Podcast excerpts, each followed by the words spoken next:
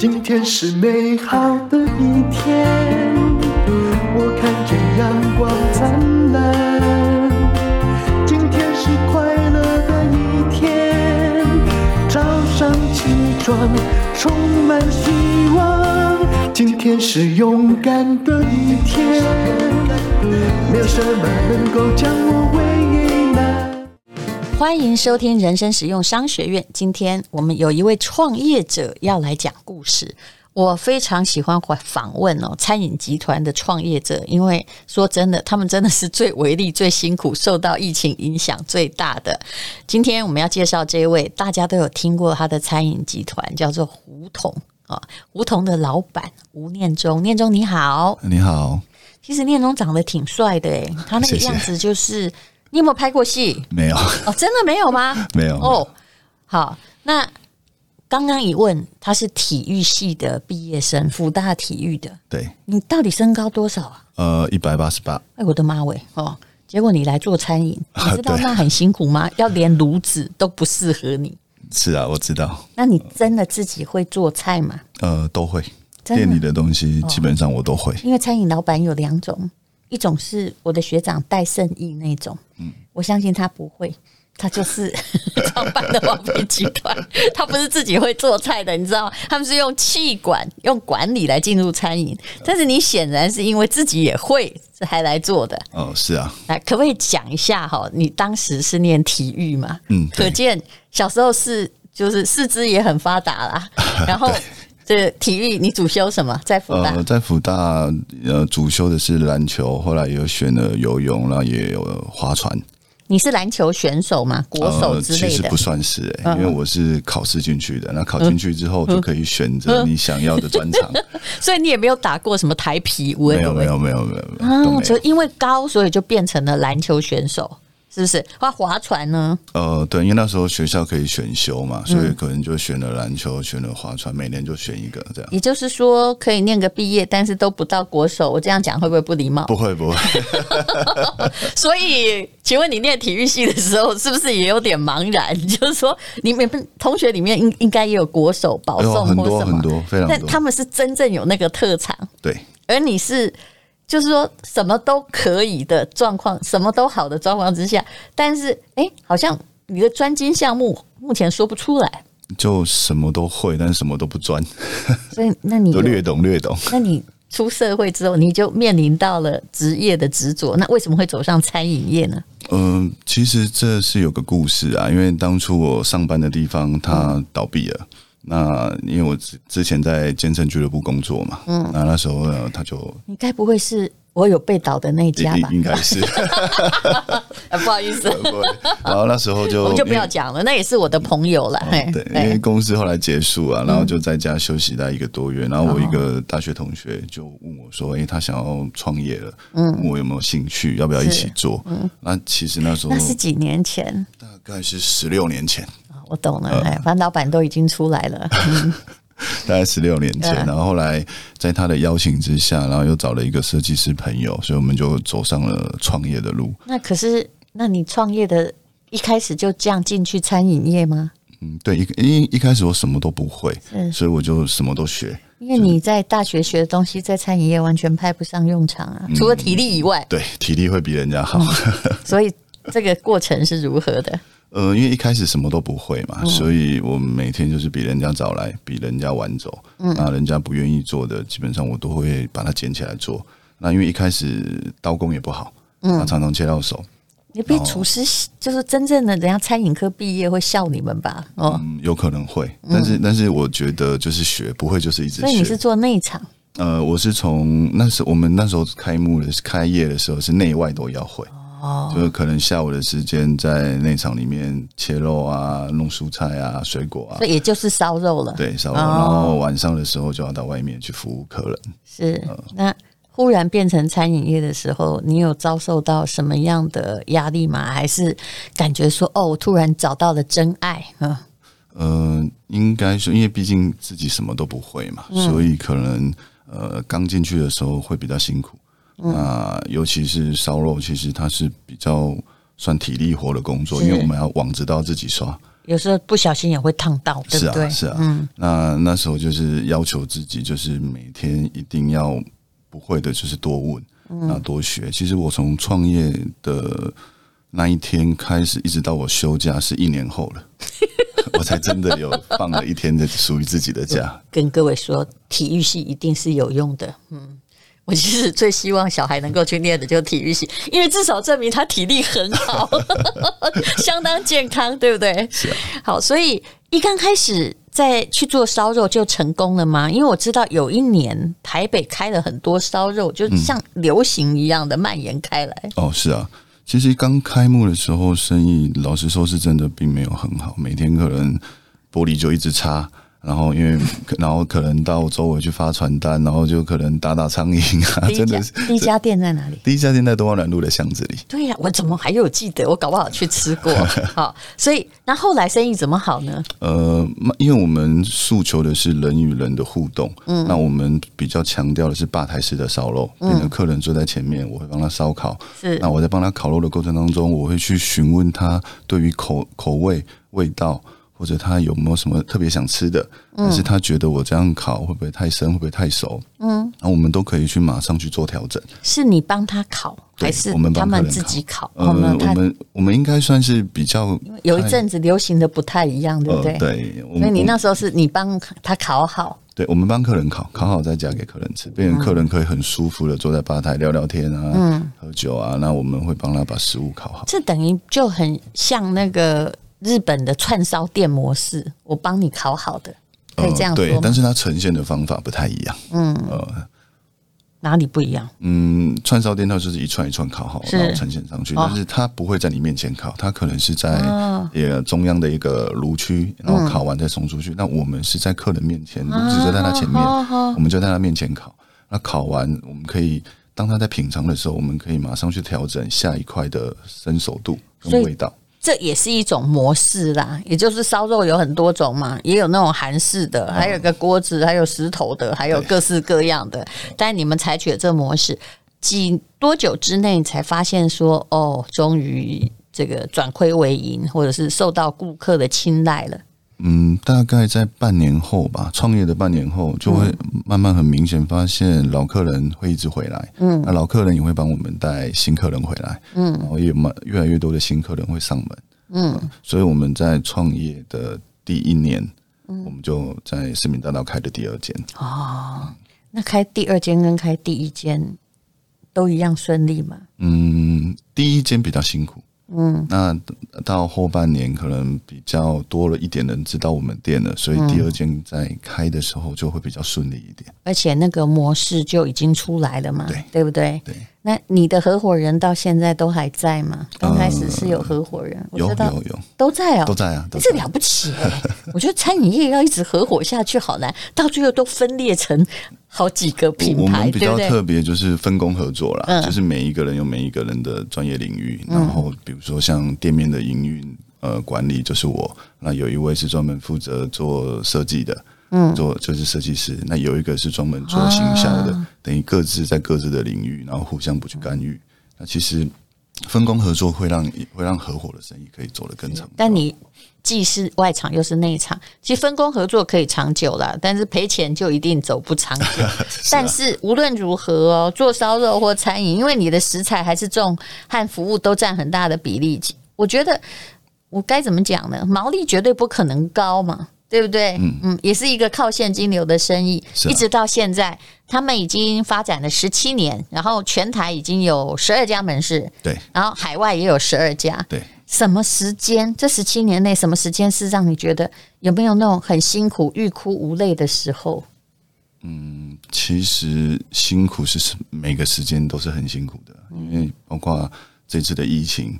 那可能这是应该是最辛苦的。那可能前几年，嗯，刚好没有疫情的时候，也会有一些展店上的问题。嗯，比如说我们跨到海外去之后，嗯，我们要怎么去顺利的去呃衔接上去？那我们的外派的台干怎么顺利的能够在当地呃落地生根？有没有遇到那种就是呃实在没有想象中美好，或者是被骗啊？哦，或者是就是。比你失败比你想象中大的例子，我觉得被骗倒是没有啦，但是有时候呃，在展店的过程当中，可能真的不会像我们原本设计的嗯这样的、嗯、的顺畅去、嗯、去开。就像我们曾经也代理过呃一两个日本品牌，嗯、那这两个日这两个日本品牌也已经收掉了。那其实在这过程当中，我们就学到了很多呃宝贵的经验。那不是呃数字算好了，他就会照着数字去走，他。对，一直在做变化。嗯、你说收掉的是？呃，我们曾经做了一个菠萝面包，世界第二好吃的菠萝面包。什么叫第二？因为他说第一好吃的是他师傅，所以他只能取第二好吃。哦、好，那结果呢？就收掉。对，收掉。那第二个呢？第二个收掉的日本品牌，呃，猪排饭，炸猪排。哦，炸排炸猪排现在还很多家在开这、哦。对对对，但是因为可能我们选点或者我们的经营方式，可能嗯。当初想的太美好了，那可能实际在操作上跟来不及及时去做调整。那我想要请问你一件事，我相信所有想创业或正在创这个比较这个小型创业者想知道的，什么状况你会决定收掉一家店？呃，如果连续三个月到半年都完全没有起色，嗯，那我会在第三个月开始考虑要不要把它收掉。但是我会再给店里的店长三个月的时间去调整，只要有起色，我就愿意跟他一起拼。但是如果没有任何好转的迹象，那我们就会决定在第六个月的时候把它停掉。其实我觉得有设那个 deadline 哈，极限是重要的。嗯我也投资过餐厅，从第一个月亏到第十二个月，我后来心里想说，就是没有起色嘛。然后店长也会觉得，你知道，当店长有一种心情的时候，就没有救了，就是大家不了解我，嗯，就是。也不是不是我品味不好哦，而是大家跟不上我的品味，那他就表示他不愿意奋斗嘛。可是餐饮就是一个大众行业，我我懂，我能理解。你你应该也有，你也遇过这样，尤其他们很可能是比较名牌的，或自己觉得哎呀，我出过书啊，或者是我的菜做得很好啊，对不对？可是顾客后来得到的答案都是说，比如说我付出八百块，但我吃到的东西实在没有这个价值，但他不会觉得哦。嗯，其实蛮蛮多做餐饮的都会有这样的问题，就是他们听不下客人的声音，听不下伙伴的声音，听不下旁边人的声音。那你怎么办？尤其有的厨师真的觉得自己好棒，立功也名扬心讲嘛，他就拿菜刀要砍。所以，所以我们集团在做的餐饮啊，都会将厨师这个角色的比重降到很低。嗯，就像烧肉，烧肉我们把肉切配好之后，基本上我们是现场帮客人调味，现场帮客人烤。那有可能因为现在越来越多客人喜欢自己烤，是，所以变得他就自己就是厨师了。所以后来这种比较自助式或半自助式的，或者是如果可以有中央厨房把肉都腌好的，反而比较方便管理。如果一个菜，比如说像无菜单料理，只靠一个厨师，我说真的，那个灵魂如果不见了或换人了。大家感觉到的差异实在是太大太大哦，而且我也看过，我相信你也遇过那种同业里面主厨带着他一帮人全部跳槽，让你第二天全部开共党的，而且第二天很可能就圣诞节之类。嗯，有啊，其实这种这样的例子，我觉得在餐饮界是应该是蛮普遍的。好，那你现在的这个存在的知名餐厅嘛，还包括这个。胡同里的宽巷子，呃，这是一个联名品牌，我们跟一个火锅店，嗯、然后一起做联名，在哪里？在东安南路上。嗯，我们把烧肉跟火锅做一个完美的结合，嗯、然后整个装潢的日式风格。嗯，嗯，那胡同里的蓝。哦，胡同里的蓝是跟一个法式餐厅联名，但那已经联名结束了。哦，呃，在去年我们已经联名结束了，所以现在还叫同样名字吗？呃，没有了，我们现在创了一个胡同系列最高级的烧肉，叫一牛乐。哦，在哪里啊？也在同样的位置，村大直。村村大直，他在哪？在内湖。哦，嗯，就你意思是说在大直那附近就对了。好，好，那。因为这个内湖我比较不熟啦，我们这里可以直接讲在哪里，还有名称，因为嗯，并不接不会被人家觉觉得广告化，因为我有时候觉得说做传播，然后动不动讲到餐厅名字还被罚钱，这怎么回事？难道餐厅会没有名字吗？哈，你应该也是在很多媒体上会发现，大家会说，哎，你不要讲你名字啊，我们这里可以啊。那你还有一个啊，这个我吃过啊，日本北海道的那个一换。哦，对，那现在还在，对不对？那就是因为我刚才从健身工厂回来，还在我们楼下，对，是不是？我们有现在有两间店，一间在板桥车站，然后一间在新义区。它还是一个排队名店呢。啊，谢谢。我，我知道，我后来对这个一换哈，我都觉得就是。一半一半，你知道为什么？喜欢清汤头的人不会进去，嗯、那喜欢浓汤头的人就是趋之若鹜。因为它的特色非常的强烈，它就是用大量的虾头去熬煮的。真的不知道走过那个餐厅，就是一直闻到虾子味这样。这这间店也是有个故事，是有一年，我跟我太太去带着小朋友去北海道玩。嗯然后我老婆在机，因为我们在机场吃到，嗯，然后我老婆吃完之后就说：“这个真的好好吃，叫我一定要把它弄回来台湾。”那怎么弄？然后后来我透过了翻译去找当日本社长，其实日本社长一直不理我们，就不管你打电话、你写 email、你你想要登门拜访，他都不理你。我在日本有公司啊，完全符合日本人。对，哎，直到我还帮人家写过说，他我朋友要帮你买这个东西，买一万个。他不理你哎，这不是有卖就有钱吗？我也没有说要跟你杀价，你不理我。日本的文化确实比较特别。那后来我们是我请顾问用毛笔亲手写了一封信，真的是用毛笔亲手写。然后社长看到这封信之后，才愿意接见我。我真的觉得这个不理你的机会也很大。嗯，不过用毛笔是个好方法。嗯，因为就就真的是亲手写出来的。呃。然后，可是日本人有时候他们要的条件很严苛啊。嗯，像像这个品牌，我们前前后后谈，从开始谈到真的进来台湾，谈了两年。嗯，那这两年过程当中，其实彼此也更熟悉，呃，更熟悉对方了。然后我们也清楚知道社长想要什么，那社长也了解我们公司在做什么，我们想要做什么。可是还是有很大的磨合的地方啊，因为比如说北海道的虾跟我们这里的虾可能就不一样啊。哦，我们的虾头就从北海道直接进口。哦，原来是如此。但你这样成本就非常非常的高。我有朋友代理那个那个叫什么？呃，微风南山上面那家铁板烧也是米其林的餐厅。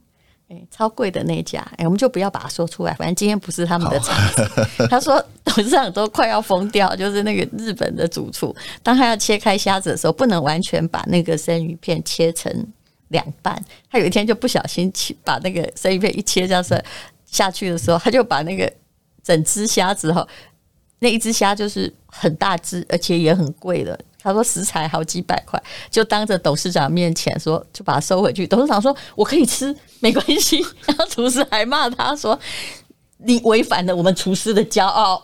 ”其实不是因为那只虾子坏掉，只是因为嗯，他把它全部切开了。对，你我我能理解，你能理解？理解。就就像我们还有一个串烧店叫鸟喜。台北鸟喜，他在东京是米其林的串烧店。知道。那我每次想要下去问有没有位置，就都没位置。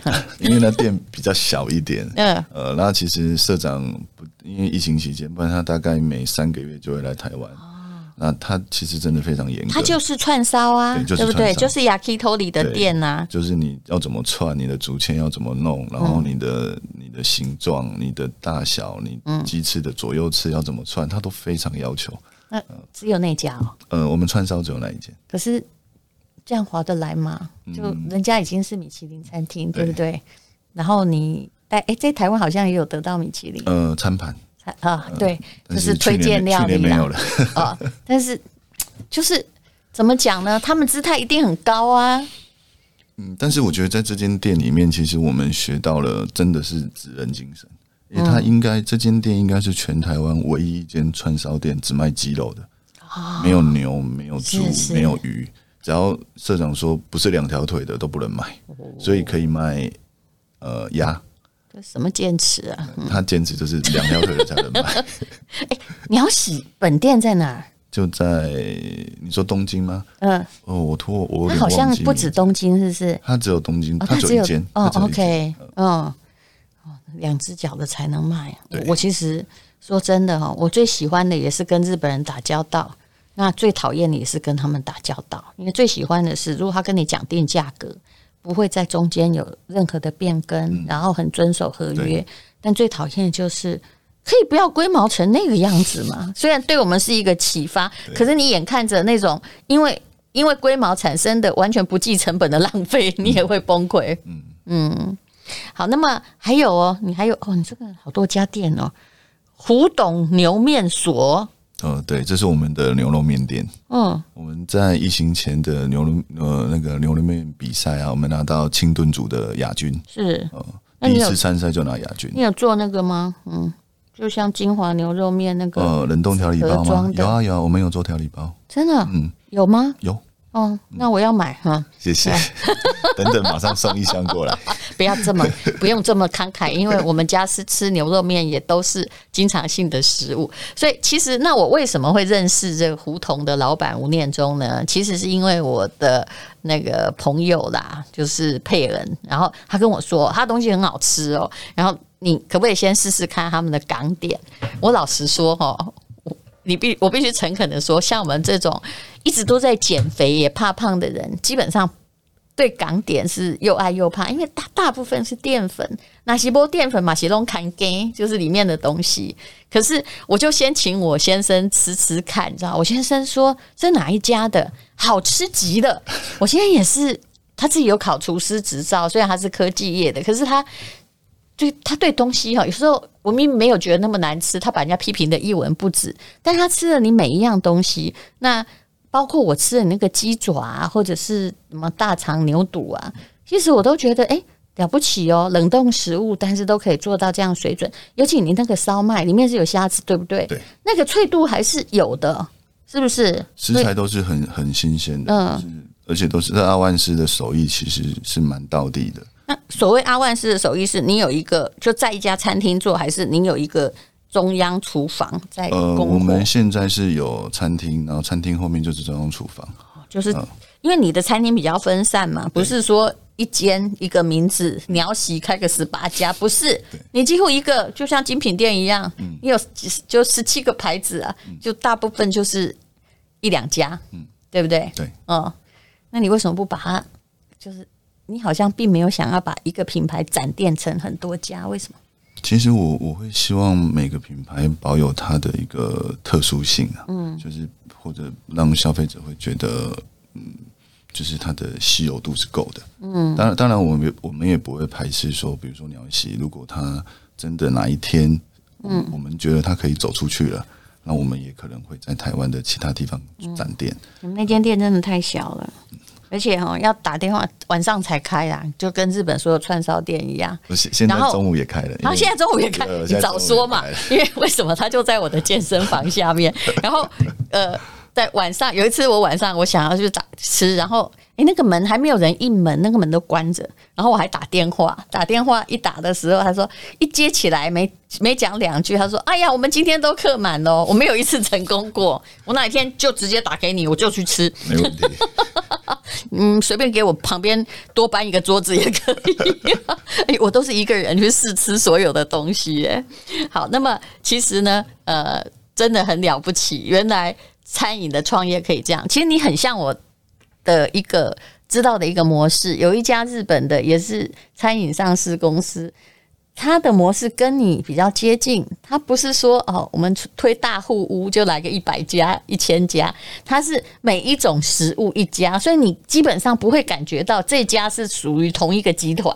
这是比较新时代的创业法，而且每一种菜肴之间，它可以有互相就是帮忙跟协作的可能。嗯。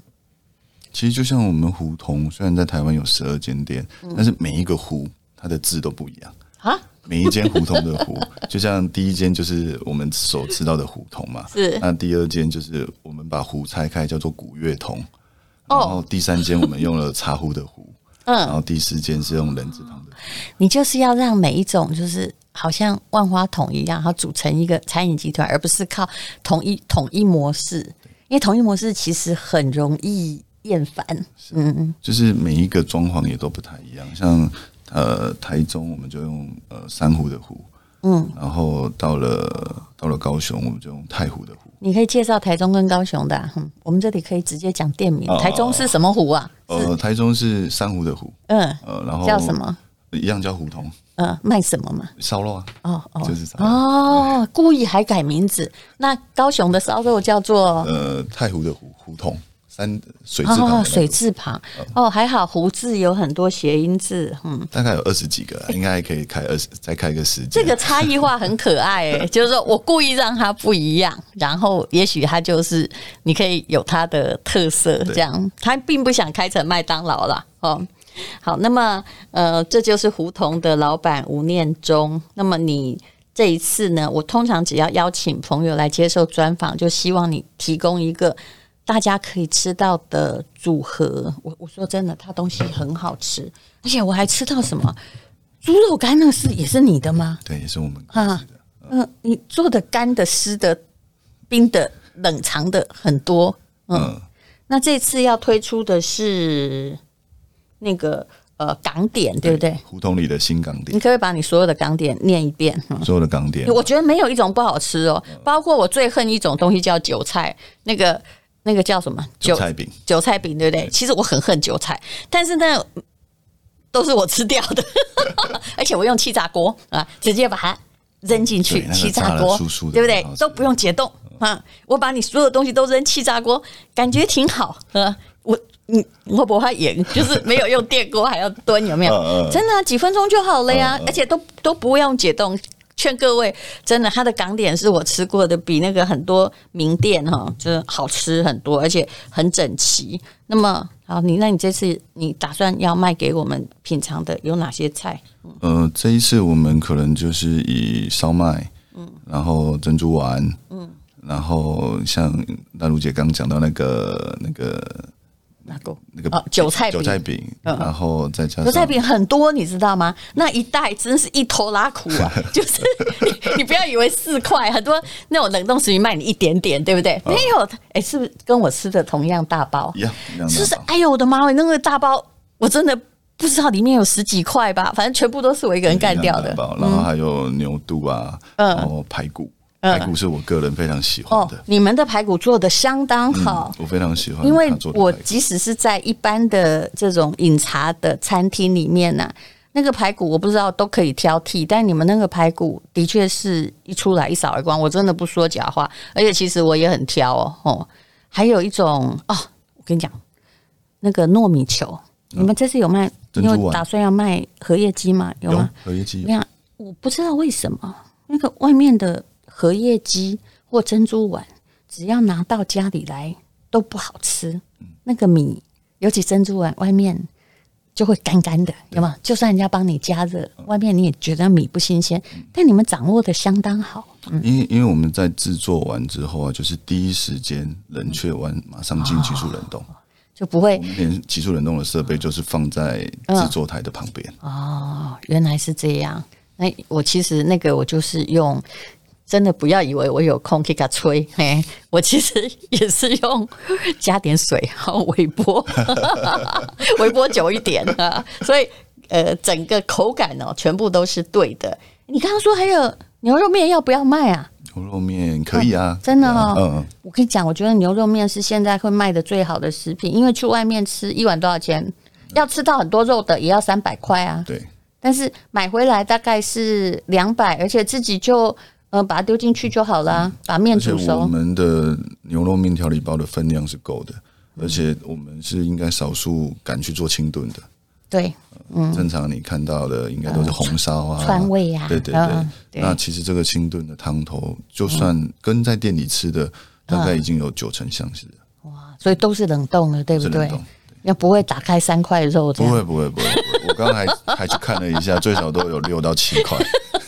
这就了不起喽！那他会提供一个非常特惠的价格，那请大家呢看一下资讯栏的链接。我真的不骗你，他的港点是我吃过最好吃的，我自己弄我都不觉得，出来的时候我自己都不觉得那是冷冻食品了啊！非常谢谢吴念中，谢谢谢谢丹如姐。